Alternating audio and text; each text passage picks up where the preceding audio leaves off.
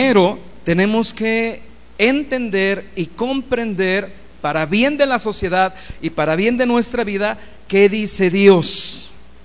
¿Qué dice Dios con respecto al matrimonio?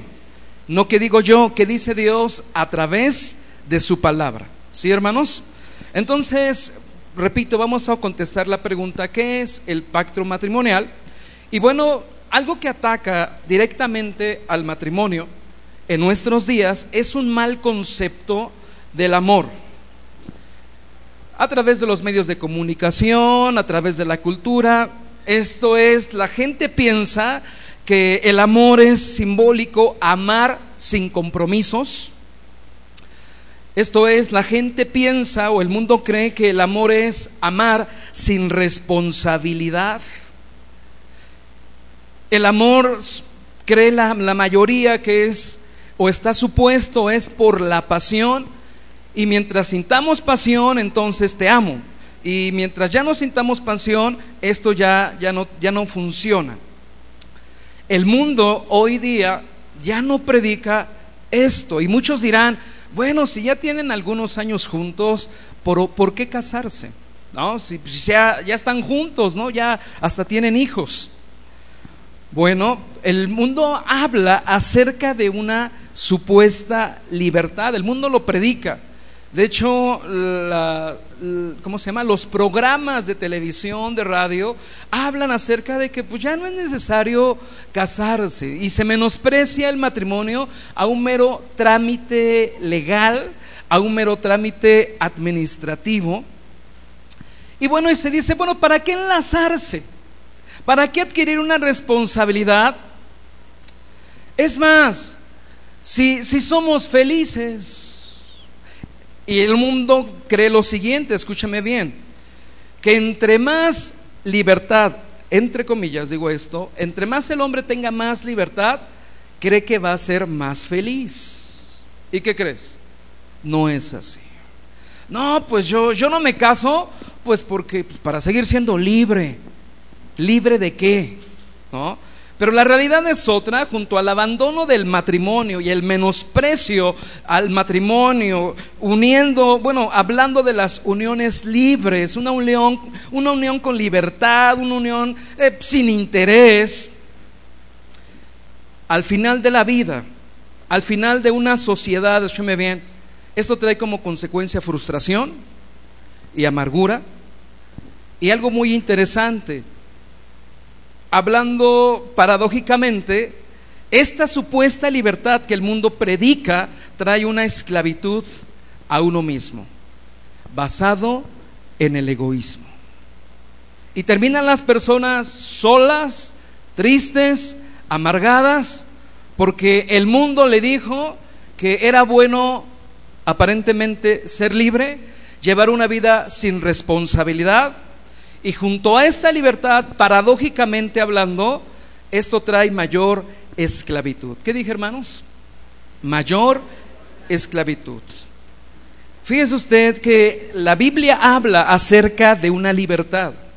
Si conocerás la verdad y esta verdad que te va a hacer libre. Entonces, hermanos que se casan, el hombre es libre, según Dios, solo cuando hace la voluntad de Dios. El hombre es libre solo cuando verdaderamente camina y encuentra el funcionamiento de acuerdo al diseño original de Dios.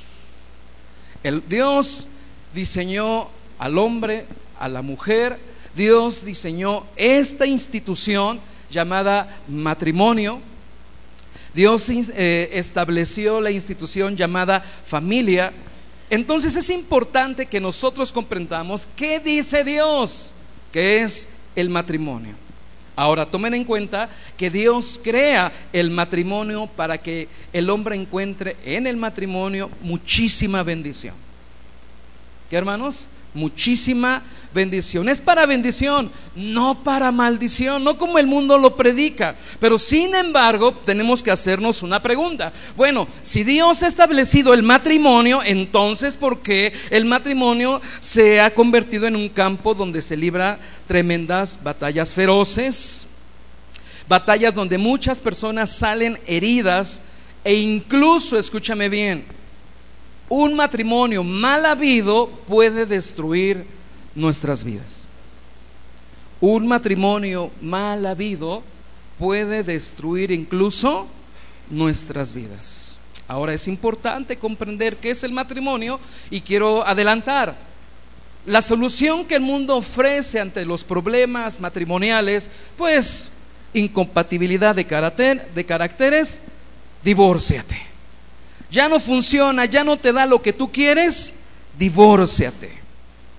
¿Por qué? Porque no, si usted supiera en qué se convirtió mi esposa, si usted supiera en qué se convirtió mi marido, pero quiero decirle a la iglesia, a los hermanos, a los invitados, a los jóvenes, la solución nunca jamás será el divorcio.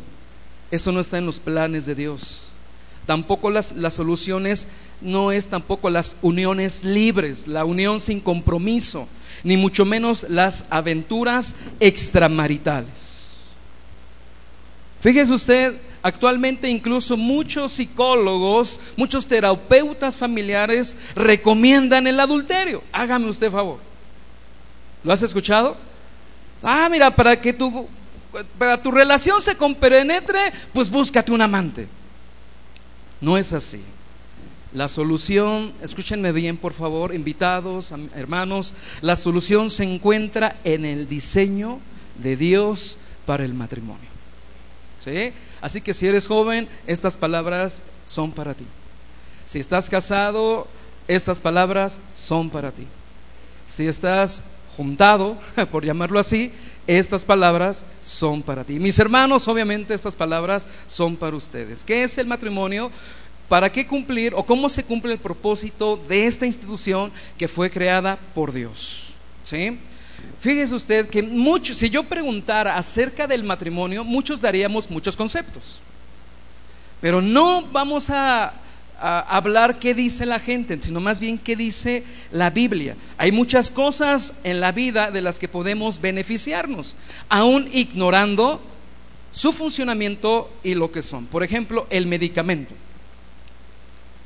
que nos duele el estómago, nos duele la cabeza, nos sentimos mal. Bueno, vamos con el doctor y nos receta un medicamento. Pero no sabemos de qué esté constituido, no somos químicos farmacéuticos. Pero le creemos al doctor y nos tomamos el medicamento y aunque no sepamos de qué está constituido, tenemos beneficios del medicamento. ¿Alguna vez te ha pasado eso? que has tenido que tomar un paracetamol, que una ranitidina, que por cierto ahí tiene malas noticias, y cuestiones así. ¿Y has visto cómo Dios ha permitido que obre ese medicamento en tu vida? Bueno, y no sabemos en qué está qué, de qué está constituido ese, ese medicamento, ese químico. Y decimos, bueno, pues soy beneficiado. Y la gente dice, bueno, eh, yo no sé cuál es el diseño de Dios o qué se cree con respecto al matrimonio, pero obtengo beneficios. No es así. Si desconocemos, escúcheme bien por favor, si desconocemos lo que Dios determinó originalmente que fuese el matrimonio, no podremos dirigir nuestros pasos hacia la meta. Repito, si desconocemos, esto no es un mejoral, no es un beneficio que no importe cómo funcione, no es un automóvil, ah, mira, combustión interna, ¿y qué es eso? Pues quién sabe, pero me lleva y me trae. No, si desconocemos lo que Dios determinó originalmente que fuese, no podremos dirigir nuestros pasos hacia la meta. Tomen en cuenta que Dios establece el matrimonio para que fuese de qué? De muchísima bendición. ¿Para qué, hermanos? Muchísima bendición. Dios sabe por qué en su sabiduría eterna establece el matrimonio. ¿Cuál es el papel que me toca a mí ¿Cuál es el papel que le toca a mi cónyuge con respecto a esta relación matrimonial? Déjeme decirle algo. El que salga de un sitio, de algún lugar, sin importar y sin saber a dónde vaya, nunca llegarás a un lado, a ningún lado. ¿Estás de acuerdo? ¿A dónde vamos? Pues quién sabe, tú sígueme. Por muy bien equipado que vayas, por muy bien este, abrigado que vayas y tan rápido que vayas, no vas a llegar a ningún sitio. Y muchas personas unen sus vidas, escúcheme bien, sin saber a dónde llegar. Y por eso cuando no llegan a ningún lado, ah, pues a mí me dijeron que era tener hijos. A mí me dijeron que era mantenerte y que te sometiera. Con una mentalidad así, pues no vamos a llegar a qué? A ningún lado. Entonces, ¿qué es el matrimonio desde el punto de vista de Dios? A ver, pregúntale a tu vecino, a ver, por favor, pregúntale, ¿qué será el matrimonio? Desde el punto de vista Dios. No punto de vista Pati Chapoy, no punto de vista periodista, José Ramón Fernández de los deportes, no. ¿Qué dice Dios? ¿Qué dice Dios? ¿Sí? ¿Ya se preguntaron? Muy bien, la respuesta es muy sencilla. El matrimonio es un pacto de compañía. El matrimonio es un pacto de compañía. Y, para poder, este, poder explicar y ampliar este significado, el matrimonio es un pacto de compañía, tenemos que recurrir a la palabra de Dios. ¿sí? Proverbios 2, 2, 16 al 17. El matrimonio es un pacto de qué? De compañía. Es un pacto de compañía. Dice así verso 16 y 17, la palabra de Dios, serás librado de la mujer extraña, de la ajena que halaga con sus palabras, la cual abandona a quién? Al compañero de su juventud y se olvida del pacto de su Dios. Dos palabras que, que salen eh, eh, aquí. Bienvenidos, hermanos, por favor. Dos palabras que sobresalen aquí ah, eh, de acuerdo a la respuesta del significado que estamos viendo, el matrimonio es un pacto de compañía. Esta mujer abandona o abandonó a su compañero de su juventud y se olvida del pacto de su Dios. Hay dos palabras, compañero, pacto. ¿Qué es el matrimonio según Dios? El matrimonio es un pacto de compañía. Esta mujer que estamos viendo en Proverbios abandonó a su compañero de su juventud y se olvida del pacto de su Dios. ¿Qué van a hacer en esta hora delante de Dios y delante de la iglesia? Ustedes están comprometiendo a que estarán que juntos. ¿Sí? Un pacto de compañía. Y lo hacemos delante de Dios, en presencia de la iglesia, en presencia de los familiares. ¿Sí? Entonces estamos estudiando qué es eh, el matrimonio, es un pacto de compañía, y estamos hablando que eh, a esta mujer abandonó a su compañero de qué? De su juventud, olvidándose de algo muy importante, el pacto que hizo con Dios. Entonces Dios es un factor determinante. Ustedes hacen un pacto de compañía, pero Dios es testigo. ¿Sí, hermanos? Otro ejemplo, Malaquías 2, 13 al 14. Malaquías 2, 13 al 14. Y esta otra vez haréis cubrir el altar de Jehová de lágrimas, de llanto y de clamor así como no miraré más las ofrendas para aceptarla con gusto de vuestra mano. O sea, Dios está irritado con su pueblo. Verso 14. más diréis, ¿por qué? Porque Jehová ha atestiguado entre ti, o sea, Dios atestigua entre ti y la mujer de qué hermanos?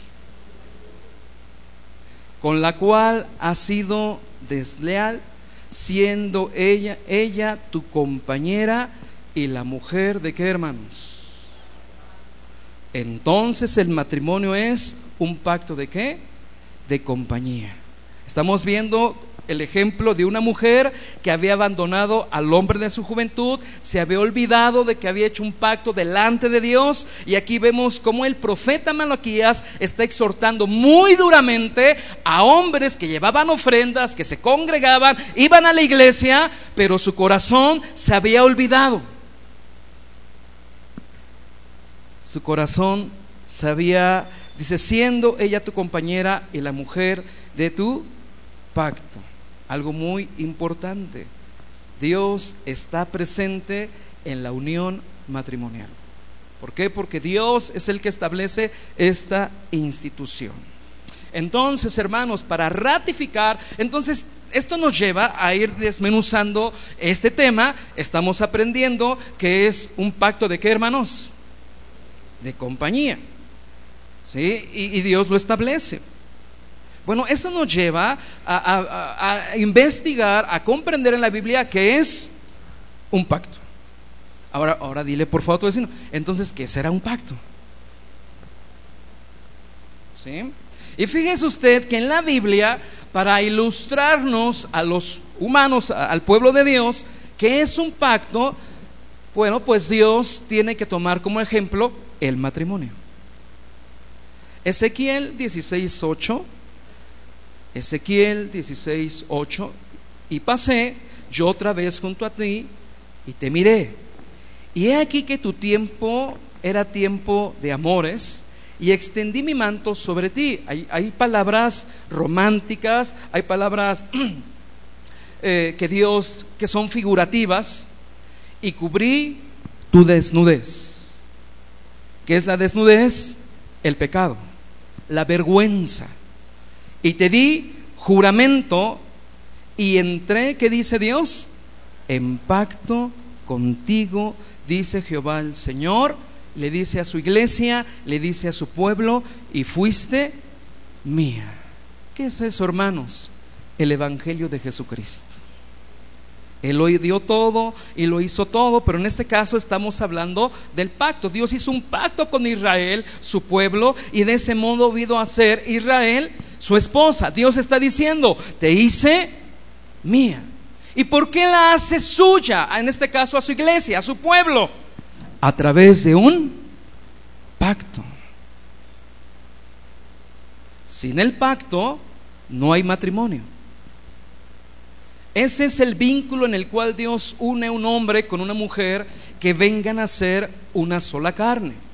Al pensar en el matrimonio, debemos de pensar en un pacto.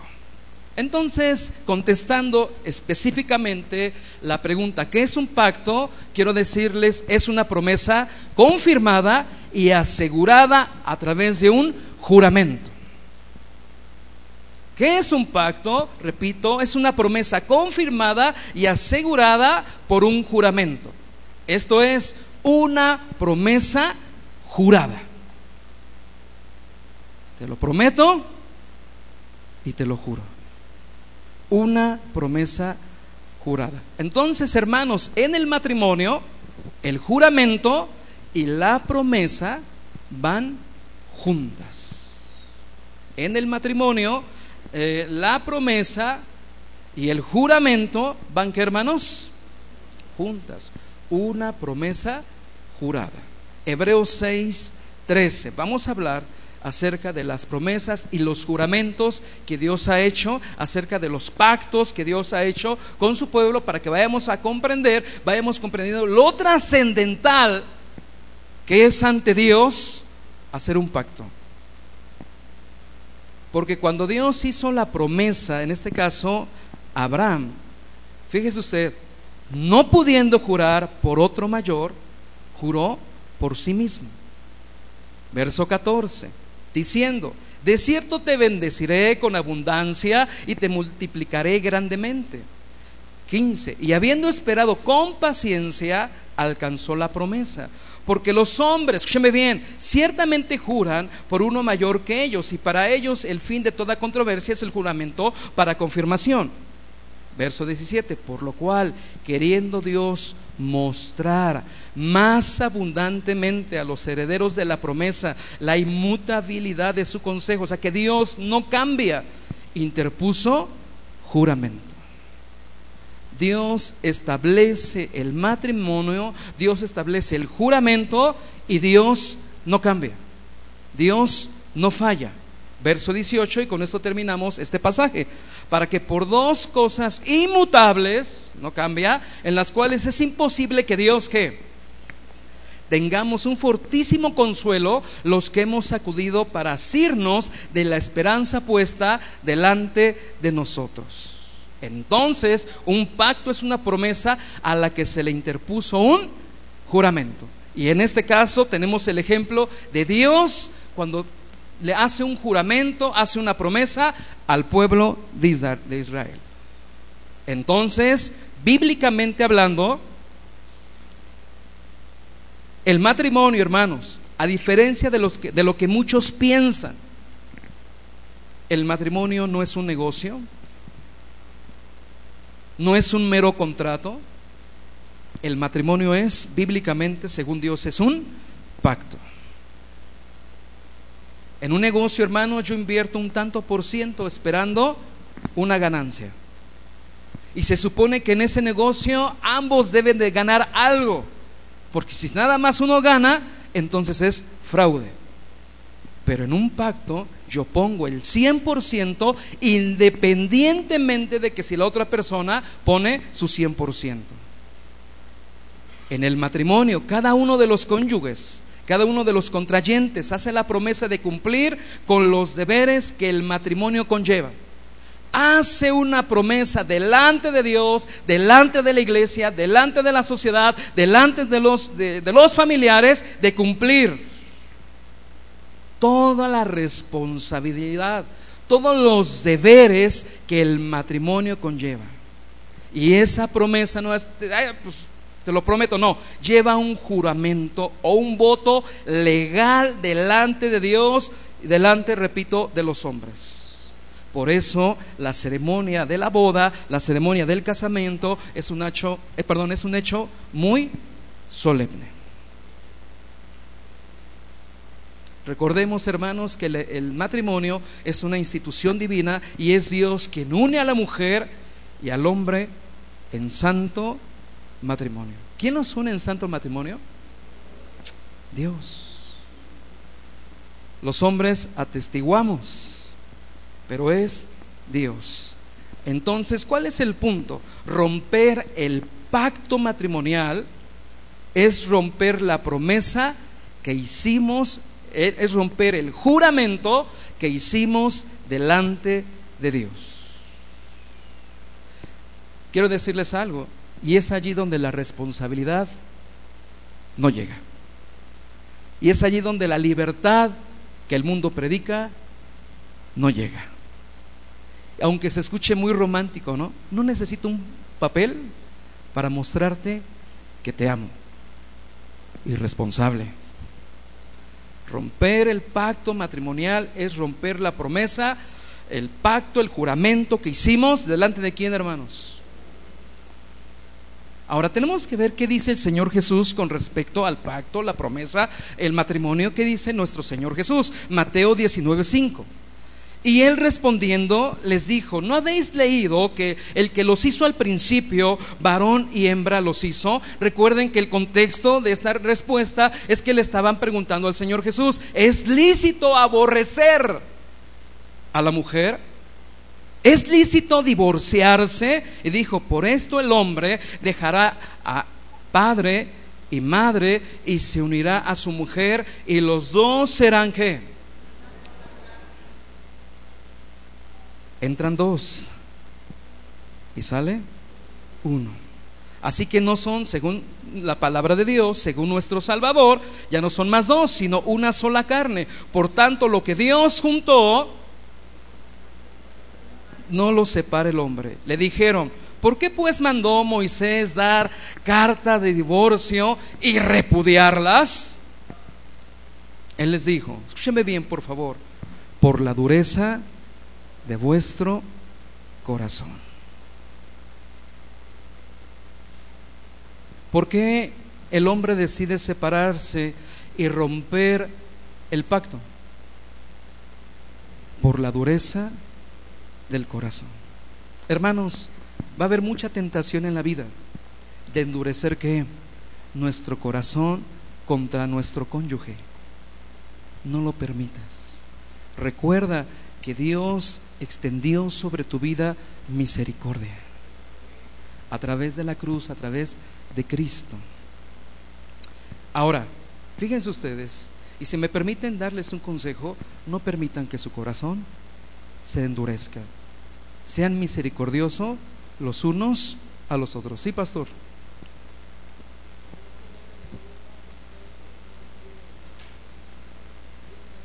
A través de la obra de Jesucristo vemos la única respuesta de Dios de quitar un corazón duro, corazón de piedra, diría una señora, ¿no? Y que seamos un corazón sensible, un corazón de carne. Ahora, fíjese usted, ¿cómo estamos estudiando la Biblia? ¿Cómo se ratificaría un pacto en la Biblia? En la antigüedad, hermanos, los pactos eran ratificados de manera muy extraña. Partiendo un animal por dos mitades y cada uno de los contrayentes del pacto pasaban por en medio de esas dos mitades. Imagínense ustedes que en este momento cada, uno de ustedes trajera pues eh, un, un cordero, gracias, una oveja, y aquí los pastores este, pusiéramos, no sé, una tabla y a ver, hermanos, pues con su permiso, pa, pa, pa, pa, pa. ¿Y por qué haces eso? Pues porque se van a casar. En la antigüedad se hacían los pactos, se llevaba un animal, ese animal se partía en dos y cada uno de los contrayentes debía de pasar en medio de ambas partes. Dile que está a tu lado, qué extraño. Vamos a explicarlo.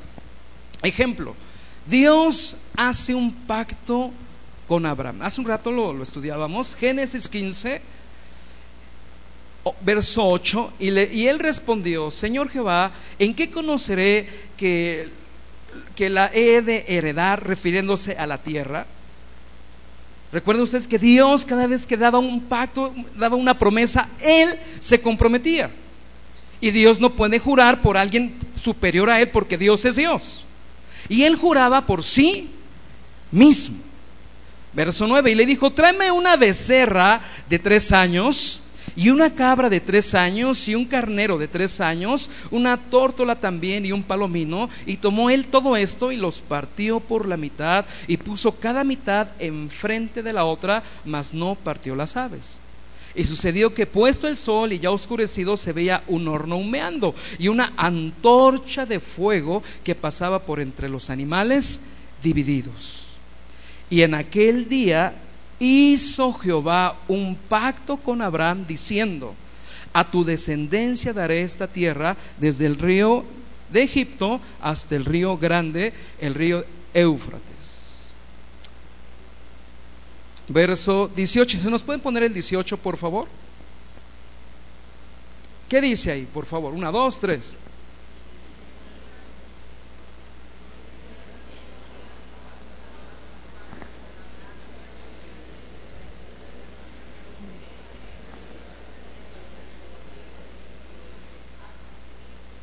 Dios descendió a ratificar qué?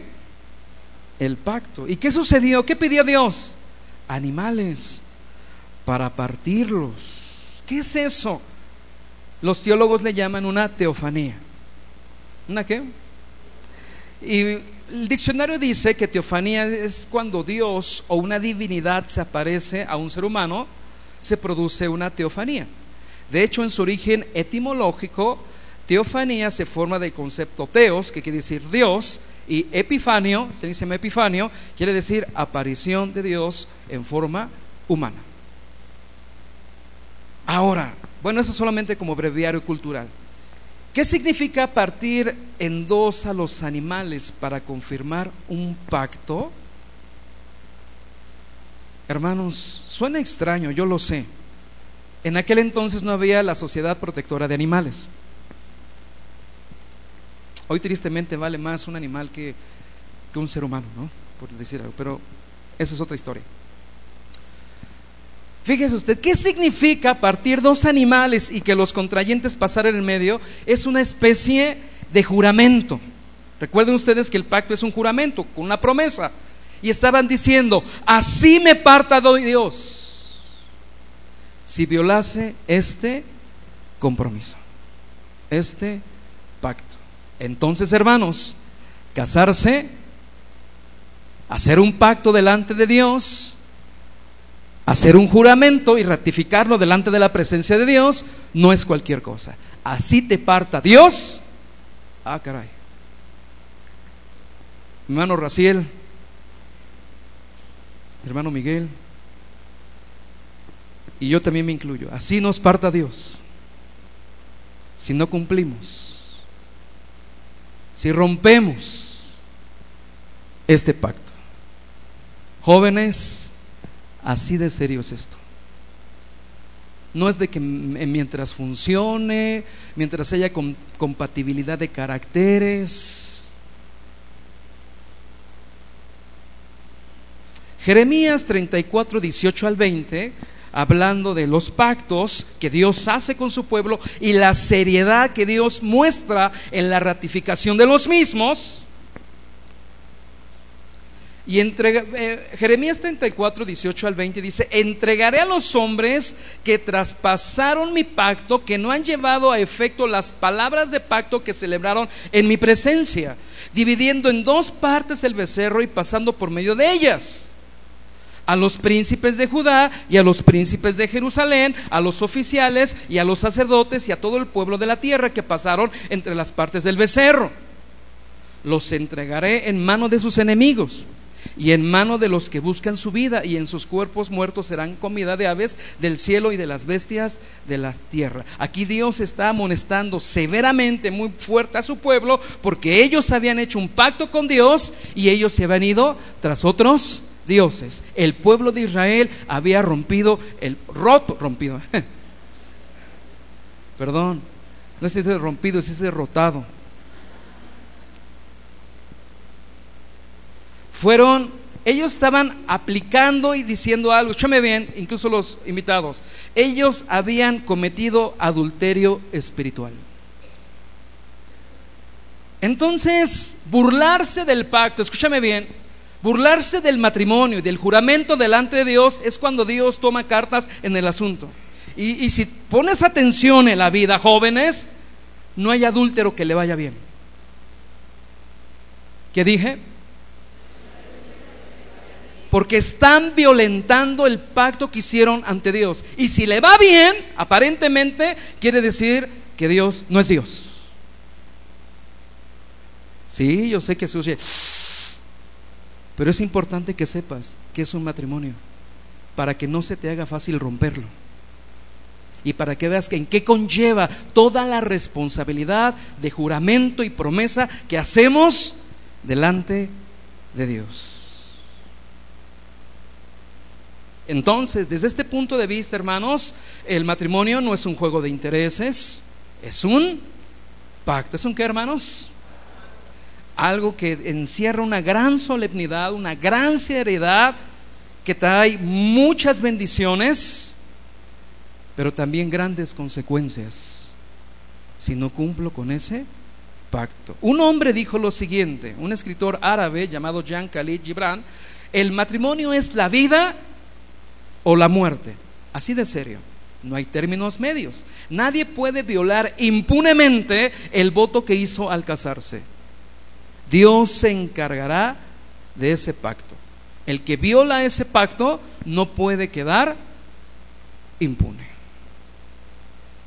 El que viole ese pacto no puede quedar impune. Por eso, jóvenes, fíjense bien, cuando escojan porque no es cualquier cosa, es una seriedad. Ahora, haciendo un paréntesis a todo lo que estoy hablando, por eso todas las civilizaciones, todas las sociedades que menospreciaron la familia, el matrimonio, fueron destruidas.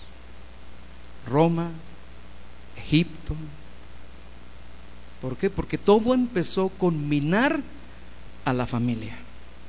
Y hoy nos encontramos, repito, diciendo, ah, pues ¿para qué te casas? Pues mientras seas feliz. Yo diría, bueno, la irresponsabilidad te va a hacer feliz, joven.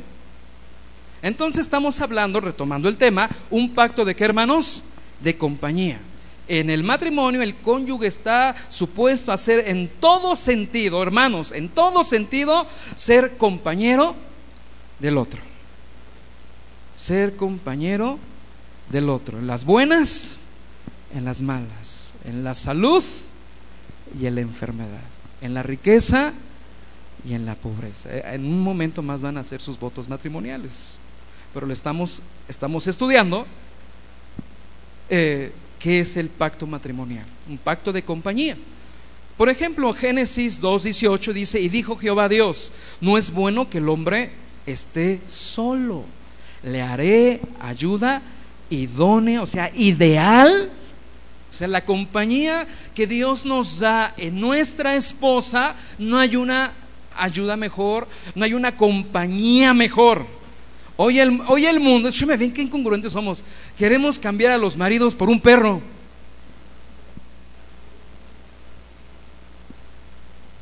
¿No?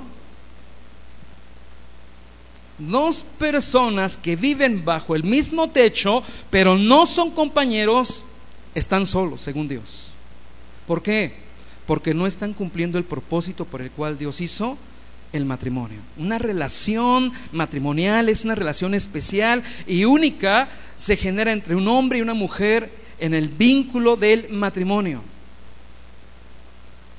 En el matrimonio existe yo me ven, hablando de la compañía, una intimidad única. Una intimidad única. Es más, la Biblia dice que el que haya esposa, haya el bien. Alcanza la benevolencia del Señor. ¿Qué quiero darles a entender? Que la una después de nuestro Señor Jesucristo, hermanos, la máxima expresión benévola de Dios para nuestras vidas es ella. ¿Quién es, hermanos? Ella. Por eso Dios le da mucho peso, mucha seriedad, mucha solemnidad. En el matrimonio existe una intimidad única que descansa y debe descansar en el compromiso pactado. Ahora, etimológicamente hablando, la palabra compañero que se usa en Proverbios 2, que leímos, Proverbios 2 de 16 17, que lo acabamos de leer, serás librado de la mujer extraña, de la ajena que halaga con sus palabras, la cual abandona al, compañero de su juventud y se olvida de su pacto. Ahí la palabra que se ocupa para eh, la palabra compañero del hebreo aluf, que quiere decir amigo, familiar señala un compromiso y una responsabilidad. Eres mi compañera, pero yo tengo un compromiso y una responsabilidad contigo. En Malaquías 2, ¿se acuerdan que lo leímos hace un rato? Más diréis, ¿por qué? ¿Por qué? Porque Jehová ha testiguado entre ti la mujer de tu juventud, contra la cual has sido desleal, siendo tu compañera. Ahí la palabra es Javer, del hebreo Javer, asociado, ligado a una relación de intimidad. Entonces, en esta relación, en este pacto, entra una intimidad y entra un compromiso. O la intimidad que habla basada en un compromiso, en una responsabilidad. Estas dos palabras juntas nos proveen una idea completa de lo que debe ser una relación conyugal debe de haber un compromiso y un vínculo, una amistad, una relación. Y también debe de haber una intimidad. No puede haber una cosa sin la otra. Sin una cosa, sin la otra, no funcionaría el matrimonio. Escúchame bien, muchos pretenden disfrutar los beneficios del matrimonio sin asumir al mismo tiempo lo que esta relación conlleva. Muchos quieren la intimidad, y Dios quiere, está a favor de la intimidad en todos los aspectos, incluso sexual, pero solo para que esto funcione y, esta intimidad no te haga daño, debe de ser en el contexto del compromiso pactado de permanecer juntos para toda la vida, amándonos con un amor sacrificial. Recuerden, lo acabamos de leer, honroso sea en todo el matrimonio y el hecho sin mancilla, pero a los fornicarios y a los adúlteros los juzgará Dios. Todo lo que es fuera del matrimonio lo juzgará Dios. Todo lo que es fuera del matrimonio es sin compromisos. Oye, ¿por qué casarte delante de Dios? Porque delante de Dios voy a hacer un pacto, un compromiso de compañía. ¿sí? Y una relación, por llamarlo así, fuera de, de esto, podría estar basado meramente en cuestiones egoístas y cuestiones pasionales. En el matrimonio, el esposo está supuesto a ser el compañero de la esposa y la esposa la compañera del esposo, con todo lo que esto implica.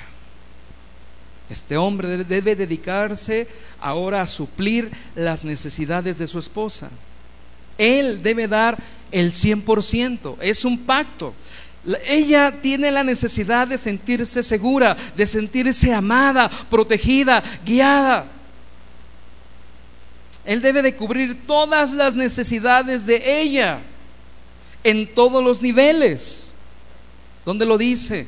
Efesios 5, 25. Maridos, amad a vuestras mujeres, así como Cristo amó la iglesia y se entregó a sí mismo por ella, para santificarla, habiéndola purificado en el amamiento del agua por la palabra, a fin de presentársela a sí mismo una iglesia gloriosa, que no tuviese mancha ni arruga, ni cosas semejantes, sino que fuese santa y sin mancha. Así también los maridos deben de qué? Amar a sus mujeres como a sus mismos cuerpos. El que ama a su mujer, a sí mismo, se ama cumplir. Entonces, hermanos, el amor matrimonial, el amor en Dios conlleva este, sacrificios, conlleva eh, un sacrificio y conlleva entregar el 100%. ¿Qué es el matrimonio? Un pacto. ¿De qué? De compañía. ¿Qué es el matrimonio, hermanos? Ah, pero la mujer por su parte debe dedicarse a su marido, a suplir también sus necesidades como ayuda idónea en el matrimonio. Ahí mismo, más adelante, anterior, Efesios 5, pero ahora 21, someteos unos a otros en el temor de Dios. Las casadas estén sujetas a sus propios maridos como al Señor, porque el marido es cabeza de la mujer, así como Cristo es cabeza de la iglesia, la cual es su cuerpo y él y él es su salvador. ¿Qué quiero darles a entender en el pacto de compañía? Antes del matrimonio todo es voluntario. No hay compromiso, no hay nada. Y es lo que el mundo predica. Antes del matrimonio todo es voluntario.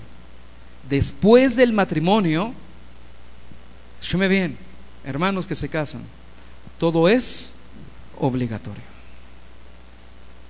Te estás comprometiendo ante Dios.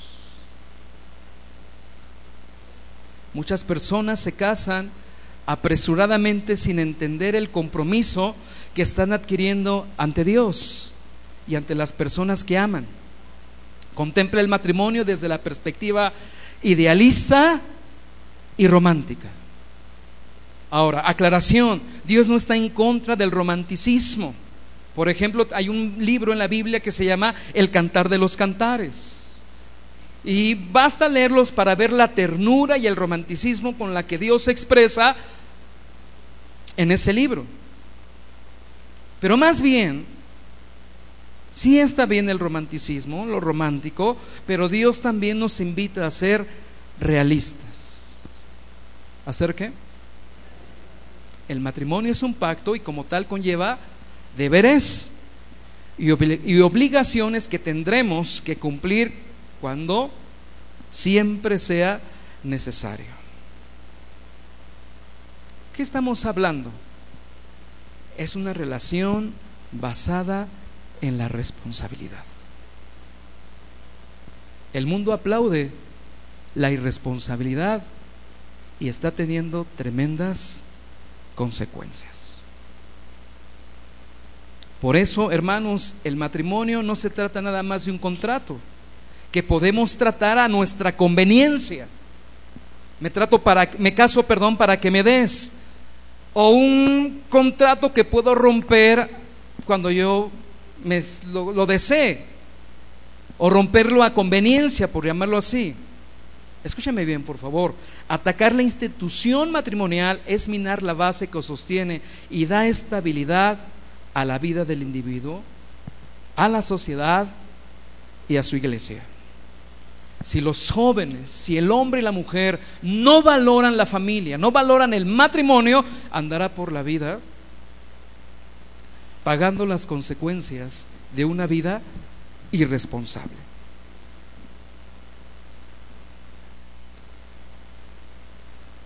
Este es, ese es el resultado de una sociedad que promueve el egoísmo, la falsa autoestima, una sociedad, repito, que exalta la sensualidad, la sensualidad, ¿cómo dice eso?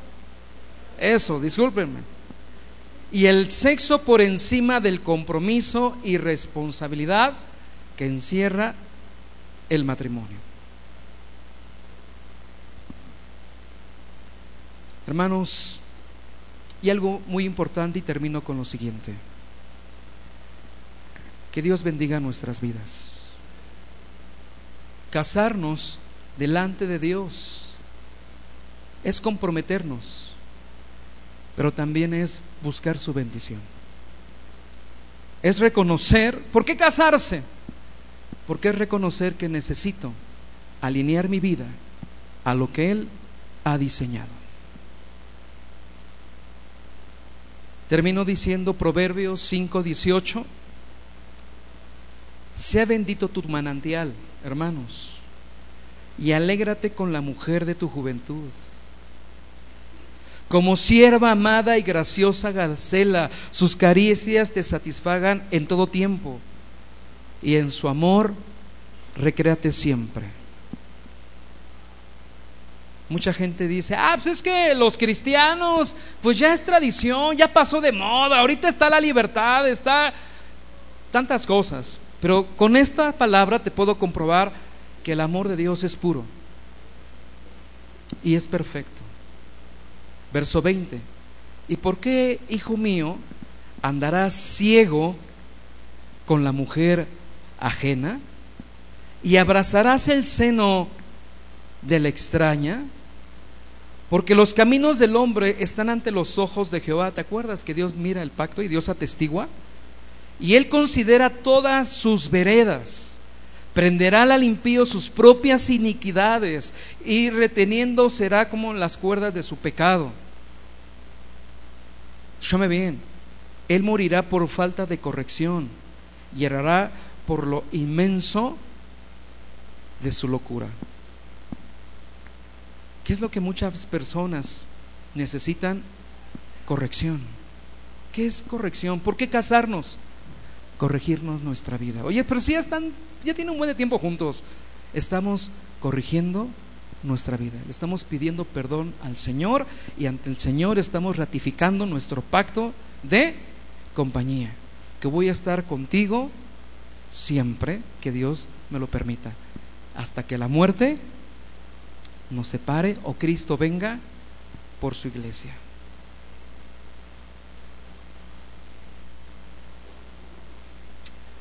Quiero decirles que el que idea, que el que establece el matrimonio es Dios. Y siempre el hombre, siempre el ser humano ha querido ir contra los designios de Dios. Esto no es nuevo. Dios dice una cosa y el hombre por su naturaleza pecadora dice otra. Por eso Dios le da a su pueblo sus leyes, sus principios, sus pactos, para que de entre todas las naciones y entre todas las civilizaciones se mostrase un pueblo diferente, un pueblo distinto. Por eso basados en el amor que Jesucristo nos da por su perdón, en su gracia y en su misericordia, las familias cristianas tienen que ser diferentes. los jóvenes que, que se desarrollan en la iglesia deben valorar el matrimonio porque el matrimonio Dios lo establece. Por eso le preguntamos a los jóvenes, ¿y cuál es el propósito de tu relación? Ah, caray. Porque una relación de noviazgo aquí en la iglesia es con el propósito de conocerse. ¿Para qué? Para comprometerse. Esto es serio y no andar jugando los unos o nosotros. Mateo, perdón, Éxodo 19:5 y entre todas las demás naciones, cuando basan el contexto de su unión en lo pasional, en lo egoísta, escúchame bien, e incluso en lo animal, o sea, basado en sus instintos, Dios le dice a su pueblo esto. Y Moisés subió a Dios y Jehová lo llamó desde el monte, diciendo, así dirás a la casa de Jacob y anunciarás a los hijos de Israel, vosotros visteis lo que hice a los egipcios y cómo os tomé sobre alas de águila y os he traído a mí. Dios es el que nos trae. Ahora pues, si dieres oído a mi voz y guardares mi pacto, vosotros seréis mi especial tesoro sobre todos los pueblos, porque mía es toda la tierra y vosotros me seréis un reino de sacerdotes y gente santa, o sea, gente apartada, gente diferente. Estas son las palabras que dirás a los hijos de Israel. Dios nos da sus pactos, sus principios, para que nosotros mostremos la gloria y la rectitud de nuestro Dios. ¿Cuál es el punto del matrimonio? Mostrar su gloria y la relación que Dios tiene a través de Jesucristo con su iglesia. Ahora, amados hermanos, les dedico ya por último esta palabra, Deuteronomio 7:6. ¿Por qué rectificar mi vida? ¿Por qué agarrar un compromiso delante de Dios? ¿Por qué voluntariamente decirte que te amo? y que vas a ser mi compañero y voy a ser tu compañero siempre. Deuteronomio 7:6, porque tú eres pueblo santo para Jehová tu Dios. Jehová tu Dios te ha escogido para hacerle un pueblo especial, más que todos los pueblos que están sobre la tierra.